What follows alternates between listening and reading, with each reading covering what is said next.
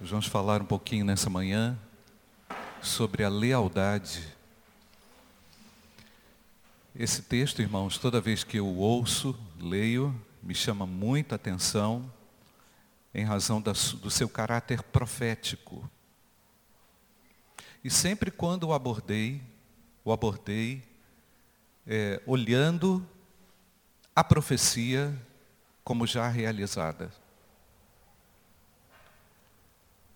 Apesar dos desdobramentos do mal, apesar das nuances da maldade no tempo de hoje, nós realmente observamos o total cumprimento do que está escrito.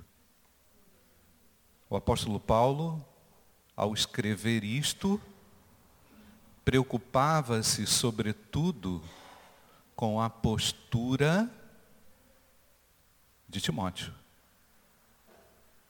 Se Timóteo não observasse a orientação do apóstolo Paulo, ele correria risco de não mais influenciar os destruídos. Ele corria o risco de ser levado por uma torrente. Torrente infeliz. Torrente desastrosa. Mas eu quero destacar aqui, Lourenço, coloca aí mais uma vez, irmãos. Nós vamos ler o versículo impresso ali. Quanto a você. Olha a observação, a ressalva que Paulo faz a Timóteo depois de descrever um cenário aterrador.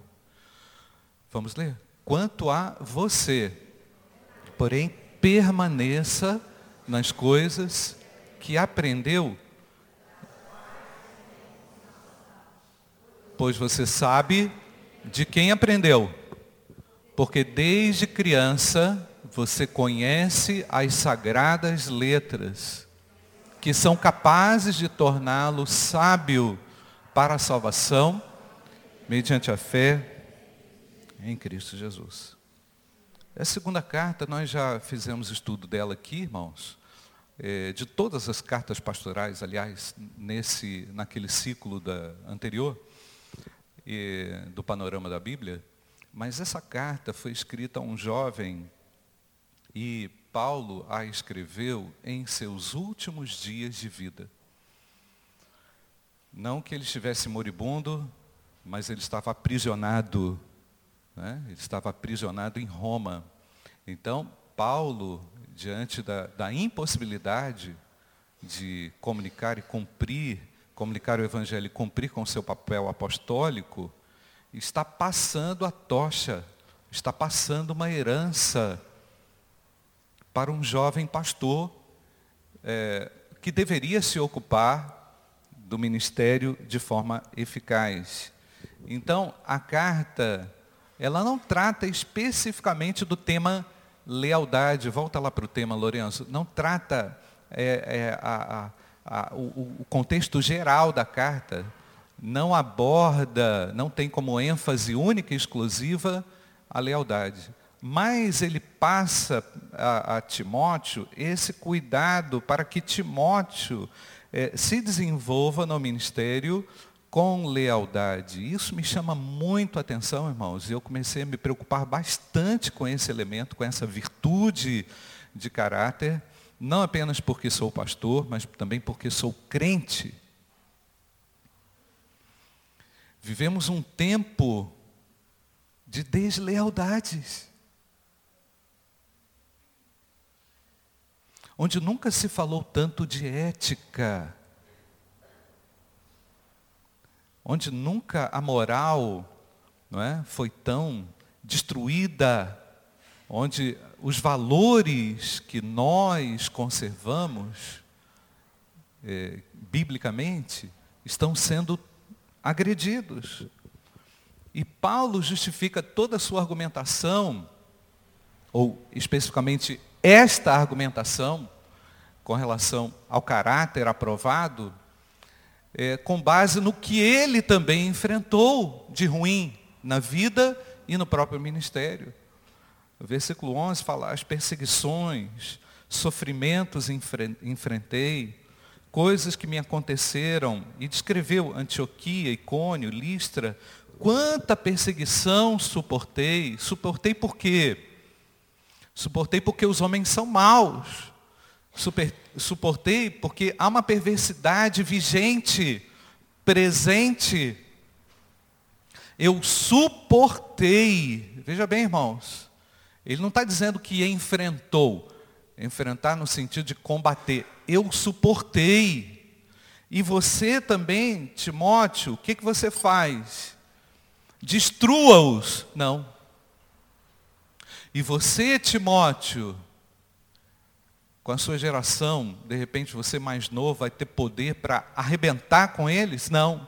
Você, Timóteo, permanece no que aprendeu. Não se desvie, não cai na tentação de querer destruir o mal com a sua força. É? Quando o André pediu aqui para gente, para que eles ficarem de pé, significava exatamente isso. Não é na minha força, mas é na força de Deus que os nossos problemas e os nossos conflitos serão solucionados. Você crê dessa forma, irmãos? É o que a Bíblia ensina. E nós somos exigidos a dar e oferecer uma série de respostas. É? Uma série de respostas. Isso tudo é muito importante, irmãos. Porém, o que o apóstolo observa na vida de Timóteo diante das ameaças, é, nós precisamos olhar aqui, nós precisamos observar aqui. E ele ainda alerta no versículo 12: de fato, todos os que desejam viver piedosamente em Cristo Jesus serão o que, irmãos? Perseguidos. Há uma perseguição que nos aguarda diariamente. Ah, pastor, está querendo dizer que eu tenho que aceitar isso passivamente? Eu estou dizendo que você tem que enfrentar e aceitar isso de maneira bíblica, de maneira clara, como a Bíblia ensina. E isso é um conserto que nós precisamos fazer. Porque a gente não tolera injustiça. Não é verdade, irmãos? Não é assim?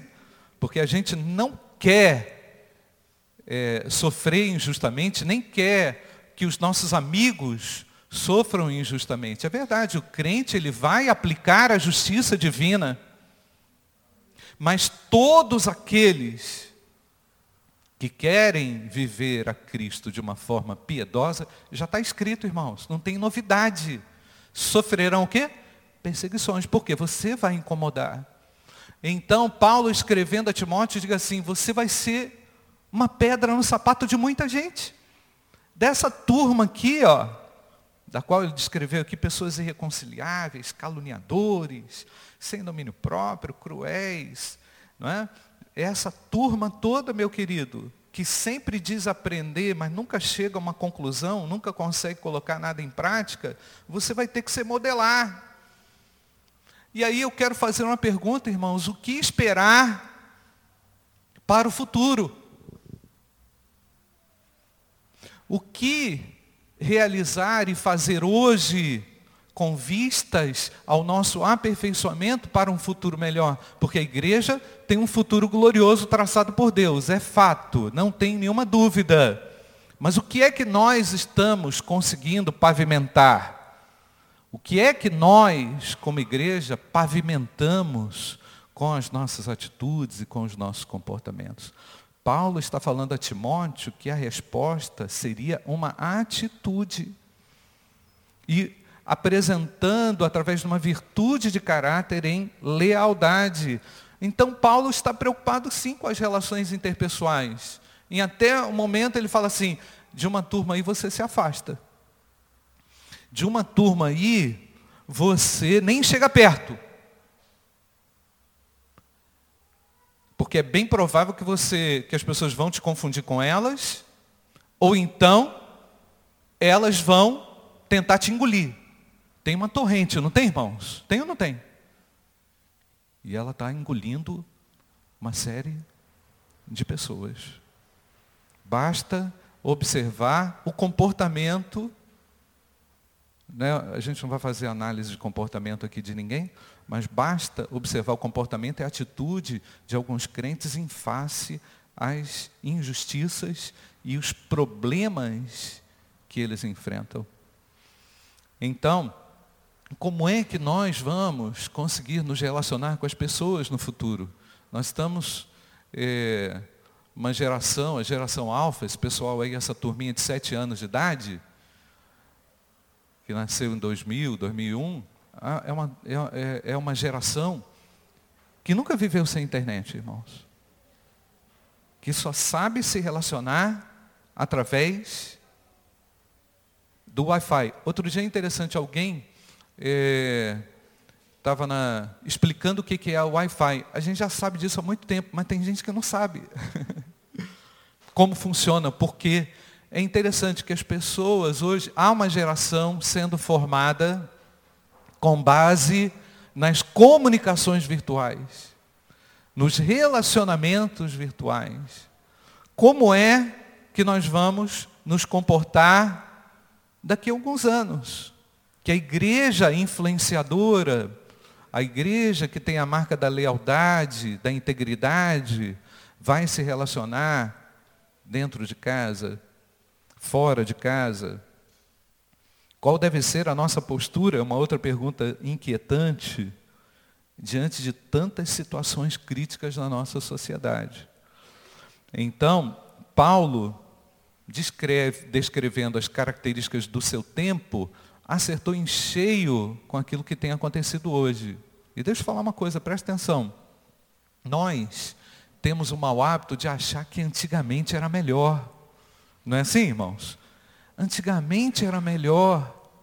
Parece que é uma tentativa de fugir do hoje. Parece que é uma tentativa de saudosista de achar que tudo era bom e não era bom, irmãos.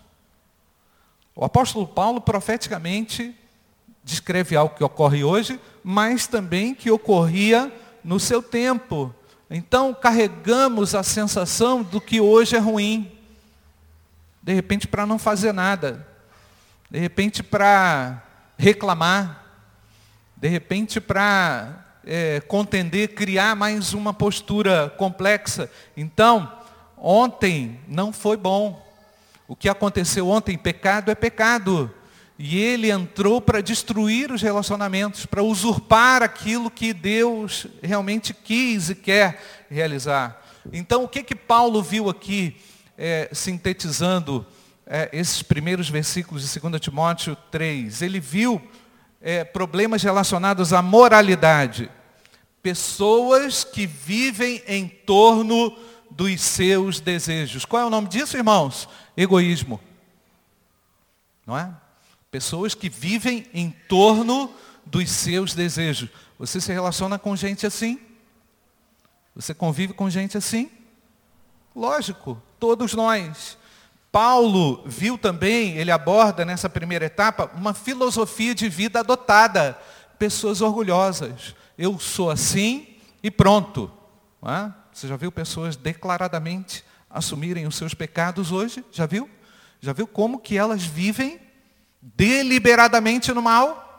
Ou seja, elas não apenas fizeram uma, uma opção por uma moral destruída, biblicamente falando, mas também fizeram uma opção por uma filosofia de vida kamikaze, destruidora. Não importa aqui, o, que, o que vão pensar de mim, se vão pensar mal de mim, o que importa é que eu sou assim. As suas perspectivas são próprias, elas não se utilizam de uma construção ideológica de vida com base no Evangelho. Terceiro lugar, o apóstolo Paulo aborda a questão religiosa. Ele diz que existe, existirão e existiam já pessoas capazes de professar uma fé, contudo, negligenciando o poder. São pessoas que têm uma aparência religiosa, mas não têm fundamentação no espírito, no poder. Os irmãos percebem qualquer semelhança que estamos vivendo hoje no, no campo religioso, no campo comportamental, na filosofia louca que as pessoas decidem é, optar por viver e por ser. Outro dia, vendo uma reportagem sobre um jovem brasileiro que se alistou para o Estado Islâmico. Eu fico assim, pessoas que deliberadamente preferem e escolhem a destruição. E vivemos esse tempo. Então Paulo lembra Timóteo, quanto a você, permaneça nas coisas que aprendeu. Permanecer no que aprendeu. E aqui está um grande elemento para a nossa vida, irmãos. Permanecer no que foi ensinado. E sabe o que acontece, irmãos? Às vezes a pessoa já ouviu tanta coisa do Evangelho, tanto ensinamento do Evangelho, e ela parece estar sempre querendo mais. Ela esquece que será requerido dela a prática daquilo que ela ouviu. É verdade ou não, irmãos? E parece que esse efeito Tarzan, de querer sempre segurar num cipó novo, não é? assim, para gerar movimento, não é o que a gente precisa. A gente precisa sim se ancorar e nos firmarmos naquilo que Deus já tem falado conosco. Deus tem falado com você, meu irmão? Isso é a palavra de Deus, isso é a verdade para a sua vida, a qual você precisa se esmerar e aplicar. Quando o apóstolo Paulo fala para Timóteo, olha, permaneça naquilo que você aprendeu, ele está querendo dizer, não tem nada novo, meu irmão. Não tem nada novo. O Deus que já falou a você, a qual escritura você confessa que você aprendeu, é aquilo que você tem que colocar em prática. Nós temos que colocar muita coisa em prática, irmãos. Verdade ou não é, queridos? Quantas lições aprendidas e não aplicadas. Então, voltando ao que é lealdade. O que é lealdade, irmãos? O apóstolo Paulo está falando com Timóteo para que ele se desenvolva de fato em uma lealdade a Deus. Lealdade a Deus. O maior mandamento aqui, queridos, já foi lembrado aqui pelo irmão André. Qual é, irmãos? Amar a Deus sobre todas as coisas. Pega o seu boletim, irmãos. Olha aqui. Fomos criados como seres sociais. Deus, ao nos criar, não nos deixou reféns à própria sorte e vontade. Deu-nos uma mãe, um pai, um ambiente familiar, e assim nos tornamos parte de uma comunidade que compartilha sentimentos, valores e princípios. Está na pastoral do boletim. A lealdade é o que, irmãos? Uma cola que nos une a um grupo ou a pessoas que nos identificamos. A lealdade é uma virtude necessária, mas em desuso, pois os homens estão cada vez mais distantes uns dos outros, individualistas e mergulhados em suas máquinas e dispositivos de comunicação virtual, ou seja, eles estão distantes. A deslealdade é dramática para esse ser criado à imagem e semelhança de Deus. Ela dói, marca, destrói. Paulo escrevendo aos Efésios afirma que fomos criados em Cristo Jesus para o que, irmãos? As boas obras. A lealdade é uma delas. Se somos discípulos, devemos ser leais a Deus e também uns aos outros como irmãos de uma mesma família. A lealdade nos relacionamentos tem como base a obediência ao grande mandamento que é amar a Deus sobre todas as coisas e ao próximo como a ti mesmo. Pois por isso a lealdade coloca o outro antes de mim e abre espaço para uma linda e altruísta relação de cuidado. Então, precisamos refletir e pensar um pouquinho sobre a nossa relação com as pessoas, nossa relação com Deus. A Bíblia ensina que a lealdade a Deus não pode ser dividida. Nós não podemos dividir um amor a algo e a Deus. Jesus havia ensinado, ninguém pode servir a dois senhores. Mateus 6, 24. Porque ou há de odiar a um e amar o outro, ou há de dedicar-se a um e desprezar o outro. Não podeis servir a Deus e as riquezas. Você percebe como é que, por vezes, nós conseguimos dizer que amamos a Deus, mas os nossos interesses, os nossos amores por tantas coisas ainda nos afligem e nos distanciam disso? Então tudo começa com isso, irmãos. Com a nossa capacidade de sermos leais a Deus integralmente. Não posso dizer que sirvo a Deus e coloco o meu emprego como um Deus. A minha profissão como um Deus. O meu filho como um Deus. A minha viagem que eu sonhei como algo que vai completar a minha vida e a minha existência. Por vezes, nós vemos isso. É muito bom viajar, é muito bom ter filho, é muito bom ter emprego, é muito bom ter realização profissional. Mas melhor ainda, irmãos, é buscar a nossa integridade de amor depositada naquele que nos amou primeiro. Você crê dessa forma, querido? Daquele que nos resgatou, daquele que nos tirou das trevas. Aliás, irmãos, Êxodo 20, verso 2: Não terás outros deuses diante de mim. O crente é um derrubador de altar. E eles surgem, tá, irmãos? E eles aparecem. Eles crescem dentro das pessoas. E como crescem? Verdade ou não, irmãos? Ah, não toca nisso. Uai, por que não pode tocar?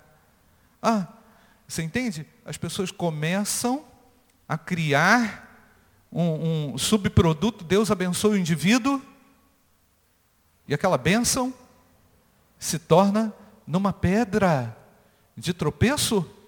Ora, o Deus que deu é o Deus que tira. É verdade ou não, irmãos? Jó aprendeu isso num dos piores momentos da sua história. Irmãos, como ser leal ao próximo, ferindo esse princípio da lealdade extrema a Deus? na relação com o próximo. Quer ver, irmãos? Hoje, hoje, hoje, em dia, as pessoas aí fora não têm medo, não têm medo de dizer. Outro dia eu vi na televisão, o cara falou assim, ah, eu sou bissexual. A pessoa falou assim, eu tenho dupla personalidade. Eu sou assim mesmo. Ou seja, todo mundo transita, o pessoal transita em extremos, não tem nenhuma dificuldade de afirmar o seu problema. Ah, eu tenho um transtorno, é por isso que eu ajo assim. Eu quebro tudo, porque eu tenho um transtorno. Você entendeu? A pessoa justifica os seus atos pecaminosos porque ela não se controla, porque não há nada, não há nenhum parâmetro regulador do indivíduo, mas nós temos na palavra de Deus uma âncora para a nossa alma, amém, irmãos? Cristo nos criou para as boas obras, o indivíduo não é leal nem com ele, nem na sua sexualidade. É tipo assim, pintou, apareceu, eu faço. É impressionante, irmãos, como nós vivemos numa geração que tornou a vida um desastre. Agora, o apóstolo Paulo disse que essa turma, ela vai se destruindo. Não falou? Nós lemos aqui. Ela vai se consumir nela mesma. Agora coloca o versículo, Lorenzo. Olha o destaque. Mas quanto a você, tu, porém, vamos ler, irmãos, permaneça nas coisas que aprendeu. Olha o medo do apóstolo Paulo. Desculpe, irmãos, interrompê-los. Olha o medo do apóstolo Paulo. Cuidado, meu querido. Está tudo acabado. Tu, porém. Eu me lembrei agora do que minha mãe me falava. Ela falava assim para mim: se todo mundo se jogar na linha de trem, você também vai se jogar? Não era assim? Se todo mundo. Não é assim? A gente quer ir no fluxo. A gente quer ir na onda. O pessoal vai vendo aí o que está acontecendo. E tem gente que acha que pode ser crente no Big Brother. Tem gente que acha que pode ser crente sendo bissexual. Tem gente que acha que pode ser crente e usuário de droga. Quanto a você, o que está escrito, irmãos? Permaneça nas coisas que aprendeu, das quais tem convicção. Prestou atenção, irmãos? Tem gente que crê, mas não crê daquela forma ali, ó. Crê para ver se melhora a vida. Isso não é crer. Crê para ver se consegue um casamento. Isso não é crer. Biblicamente, não. Para a salvação, não. Para uma nova vida, não. Das quais você tem convicção. Podemos prosseguir, irmãos? Pois você sabe de quem aprendeu. Porque desde criança você conhece as sagradas letras que são capazes de torná-lo sábio para a salvação, mediante a fé em Cristo Jesus. O assunto é sério, irmãos. A nossa relação com o próximo, ela, nós demonstramos lealdade. E eu gosto muito de um versículo de Provérbios 17, 17, que diz assim: O amigo ama em todo o tempo. E para a angústia faz o que, irmãos? Nasce o irmão. Onde é que está a lealdade? Nas amizades, entre os irmãos. Pessoa que diz que é teu amigo hoje, depois nunca mais fala contigo, depois te destrói, depois te detona, depois acaba contigo. É isso ou não é, irmãos? Vai lá para a rede social, e blá blá blá, blá blá blá, blá blá blá, blá blá blá, blá blá blá. O cara diz que é teu amigo. A pessoa fala na cara dura que você é isso, você é aquilo. Nós estamos vivendo, irmãos, uma ausência total de integridade, porque lealdade exige integridade, integridade pessoal. Ou seja, lealdade exige ausência de uma vida dupla. Presta atenção no que eu estou falando. Lealdade exige, exige ausência de uma vida dupla. Esse negócio de vida dupla é condenado na Bíblia. Ou é luz, ou é trevas, ou é sal da terra, ou vai ser pisado. É verdade ou não, irmãos? Não tem, ah, eu sou crente mais ou menos. Então tu não é crente. Então, assume o que você. Porque não existe, biblicamente, espaço para o desenvolvimento do indivíduo nesses termos. Não existe. Não vai dar. A tua vida é uma estratégia, isso é uma estratégia, presta atenção, isso é uma, uma estratégia de distração do indivíduo daquilo que deve acontecer. Isso nasceu no inferno. Essa falta de identidade, essa falta de, de, de, de integridade, ela não pertence a Deus, sabe por quê? Porque Deus se compromete, Ele é íntegro, Ele veio nos salvar, Ele entregou o seu Filho, Ele pagou o preço de morte para a nossa salvação. O cara não vai pagar o preço de ser crente? O cara vai dizer que é crente bissexual? Pelo amor de Deus. Que história é essa? O cara diz que é homem agora, depois ele é mulher, depois ele é não sei o quê, depois ele é não sei o quê. A pessoa diz que ela é honesta hoje, cumpre com você, mas depois ela não, não cumpre. A pessoa que. E olha, eu estava pensando o seguinte: camarada que vive numa vida dessa, ele entra numa empresa, ele se arrebenta. E ele quer mudar tudo na empresa também. É verdade ou não, irmãos? Ele começa a arrebentar com todo mundo. E chama até direitos humanos. Chama até direitos humanos. Para querer fazer o que ele quer. Um aluno desse numa escola vai tacar metralhadora em todo mundo, dizer que é e que não é, e não é assim não. Porque o Deus que nós conhecemos, nós temos lealdade a Deus e vamos conservá-la até o último dia. Amém, irmãos? Ah, mas vai mudar problema do mundo que quer mudar, a palavra de Deus não vai mudar. E nós vamos assumir essa postura e Deus nos honrará. Por isso, pai, abre o teu olho com teu filho. Cuidado com a conversinha dele com você. Tem pai aí querendo agradar filho.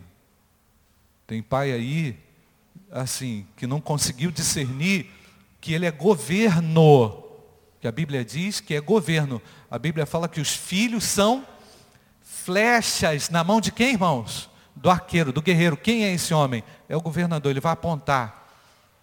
O pai vai fazer isso, ó. A mãe vai fazer isso. Não, é para cá que você vai, meu filho. Pai é governo de Deus. Pai que está debaixo de autoridade de Deus vai apontar a direção para os seus filhos e vai explicar para ele que o mundo é assim. Ah, mas eu não queria falar. É melhor que você fale do que ele aprender na rua. Não é assim? É verdade ou não é? Você vai ter que explicar.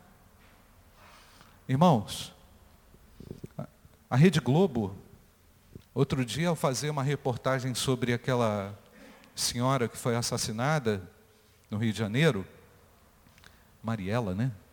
Marielle, Aí entrevistou a companheira dela, sei lá o quê. Aí falou assim, colocou lá na legenda, ex-esposa. Perdão, é. É isso mesmo, né? Ex-esposa. Eu falei assim, esposa? Aí eu pensei assim, caramba, mas quem morreu foi mulher. Ou não? Ela. Ela não é? Aí depois numa entrevista, falou assim, estava escrito lá, o cara falou isso, nós estamos falando aqui com a viúva.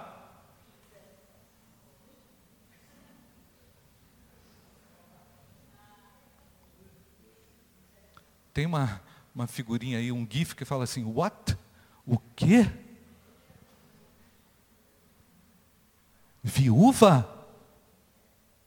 Aí você vê a sua criança o seu filho vendo um negócio desse na televisão, o que, que tu faz?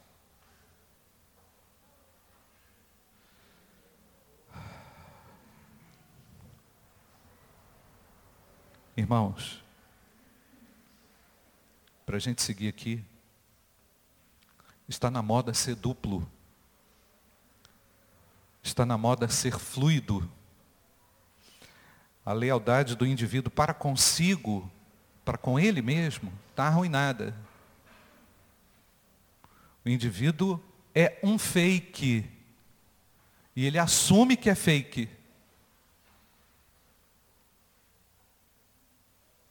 E para quem vai casar com esse tipo de pensamento, pode acreditar que vai dar errado, porque casamento pressupõe o que, irmãos? Lealdade.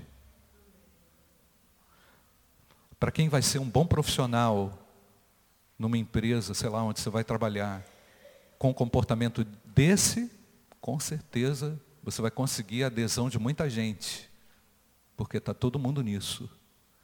Porém, o crente, volta lá, Lorenzo, volta lá. Podemos ler, irmãos? Quanto a você, porém, permaneça nas coisas que aprendeu, das quais tem convicção, pois você sabe de quem aprendeu porque desde criança você conhece as sagradas letras que são capazes de torná-lo sábio para a salvação, mediante a fé em Cristo Jesus. E aqui eu vou concluir, mas antes de concluir, falar o seguinte: nós, crentes batistas, temos por princípio a autoridade bíblica. E aqui nós chamamos isso do princípio da autoridade bíblica aplicada na nossa vida e na nossa história. O indivíduo fala que tem fé, mas não faz da fé uma prática. Isso é o quê? Isso é fake. Isso é mentira. A Bíblia é a nossa regra de fé e o que, irmãos? Pra, ah, eu creio na Bíblia, mas o cara não pratica. Aí ele fala assim, eu estou lendo na Bíblia, mas eu não concordo, não é? Outro dia a gente ouviu isso aí. Eu tenho a Bíblia, mas está escrito isso na Bíblia, mas eu não concordo não. Isso significa o quê? Significa que a Bíblia não é autoritativa, que a Bíblia não é reguladora, que a palavra de Deus está errada, ou então que Deus está errado. O meu Deus não erra. E entra nessa de que a Bíblia está errada. Então, esse princípio da autoridade bíblica, irmãos, significa dizer que apenas as Escrituras contêm os registros da autorrevelação de Deus para os homens e possuem autoridade suficiente para guiar o indivíduo na sua crença e no seu comportamento. O meu comportamento tem que ser regulado pelos princípios, pelos valores e pelo que a palavra de Deus me ensina. Caso contrário, você é uma fake news do Evangelho. Caso contrário, você é falso. É isso. É isso que o apóstolo Paulo falou para Timóteo. Não se deixe perverter. Não se deixe anulado por uma convicção assim, mais ou menos, ora crê, ora não crê. Não. Nós viemos aqui para isso, irmãos. Nós viemos aqui para crer e, se necessário for, ser perseguido. É verdade ou não, irmãos? Porque todo aquele que quiser viver a Cristo piamente será o que, irmãos? Perseguido. Ah, não, isso não é de Deus, não. É de Deus. Está escrito na Bíblia. Contraria isso. Para você ver. Você vai entrar no fluxo da torrente que vai te levar para um lugar muito ruim. Então, o que, que nós vemos no meio evangélico hoje, irmãos, de uma forma geral? O indivíduo fala assim, ah, Deus me abençoou. Aí você pergunta assim, por quê? Porque agora você deixou de ser desleal e agora você é leal? Não, porque o meu salário aumentou. Entendeu? Ah, Deus agora me abençoou. Por quê? Porque você agora é mais piedoso? Você agora está conseguindo orar mais? Está conseguindo interceder melhor pelos amigos, pelos irmãos, pela igreja? Está evangelizando mais? Não, porque eu estava sem namorada e agora minha namorada é linda. É por isso que Deus está te abençoando. Entendeu? Esse é o pensamento. Ah, Deus está me abençoando. Por quê? Porque agora comprei um tênis de 350 reais na promoção. É por isso que você é abençoado?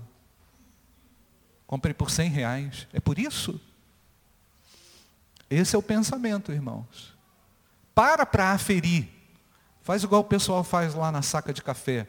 Uma furadinha assim para ver como é que está o café. Sente o cheiro para você ver. Para você perceber que facilmente você vê isso. Pessoas que determinam e definem o que querem, não o que Deus quer. É o contrário, irmãos.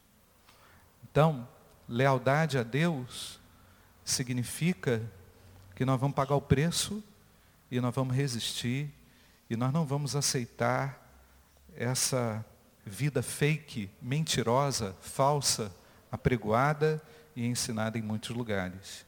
Então, o indivíduo vai ter que assumir a responsabilidade de ler a Bíblia, de aplicar, vai doer em você, meu irmão, porque Deus vai começar a mostrar os seus problemas, Deus vai começar a mostrar os seus erros, mas Ele também vai te dar condições de ser liberto de toda a escravidão. Isso é o que Deus espera de cada um de nós. Irmãos, é, eu estou com 55 anos e a impressão que eu tenho é que o tempo passou rápido. E que eu tenho pouco tempo. E nesse pouco tempo que todos nós aqui temos, porque é pouco para todo mundo, na verdade é isso, né, irmãos? nesse pouco tempo, a gente tem que fazer bonito. Como a minha mãe me falava, meu filho faz bonito. É? Meu filho, olha o comportamento. É o que meu pai e minha mãe falavam para mim. E eu compreendo, irmãos, que Deus tem falado conosco. É para nos tornarmos discípulos leais. Custe o que custar, doa quem doer. O nosso posicionamento é este, é o que a palavra de Deus nos ensina. Eu quero isso para a minha vida. Feche seus olhos. Eu não sei como você entrou aqui. A lealdade é uma virtude do caráter daquele que foi transformado por Jesus. A lealdade é um instrumento de demonstração de que Deus está na tua vida, de que você vai ser, sobretudo, você vai arcar, sobretudo, com todas as consequências da tua convicção, do teu amor a Deus. E nós queremos fazer isso nesse mundo louco nesse tempo arruinado, nesse tempo destruído. E meu querido, salva-te a ti mesmo é a palavra do Senhor. Salva a você mesmo, meu amado. Seja esta pessoa que o Senhor espera que você seja no meio desse caos. Vamos orar. Pastor Elmo, nos conduz aqui nessa oração, por favor.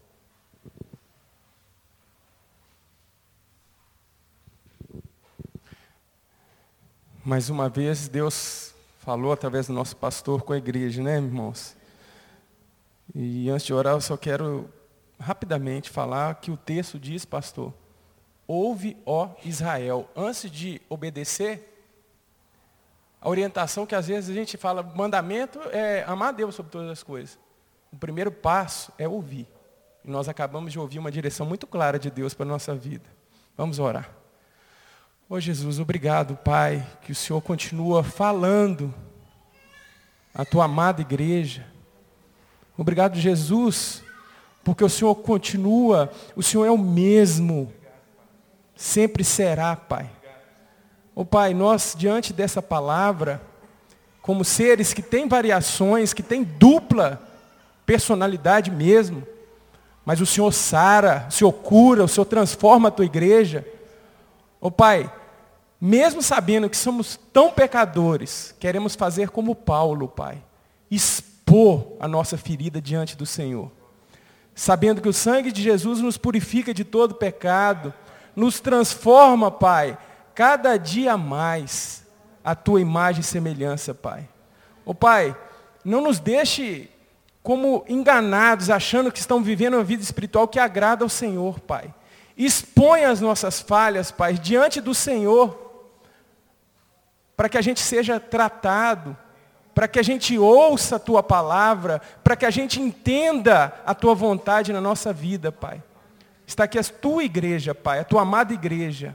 Nós queremos guardar tudo isso no nosso coração e transformar em ações que glorificam o teu nome, Pai. Muito obrigado pela tua presença. Ó oh, Pai, que cada um possa é, internalizar o que foi falado aqui, Pai, da tua palavra. Que nós sejamos leais a Deus. E é impossível ser leal a Deus e não ser leal ao irmão. É impossível, Pai. E que essa lealdade a Deus reflita nos nossos relacionamentos, na tua amada igreja aqui, na nossa comunidade. Ô oh, Pai, eu me lembro aqui que hoje é aniversário da nossa cidade. A palavra Ipatinga no indígena significa pouso de água limpa. O oh, Pai, o Senhor é água viva. Abençoa a nossa cidade. Abençoa a nossa vida para a gente abençoar a nossa cidade. Cada um aqui, Pai, que seja uma água viva, limpando aquilo que o Senhor quer limpar na nossa cidade, Pai. Nós te entregamos esses 54 anos da nossa cidade, 40 delas assistida pela Igreja Batista do Bom Retiro, Pai. Continue usando essa igreja como proclamadora da tua água, Pai, da tua água viva para a vida eterna. Em nome de Jesus que nós oramos. Amém. Amém irmão André.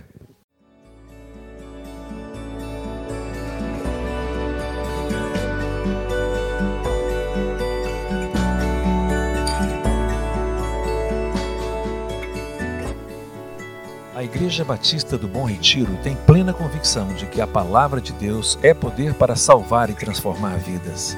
Nosso desejo é que essa mensagem tenha alcançado seu coração.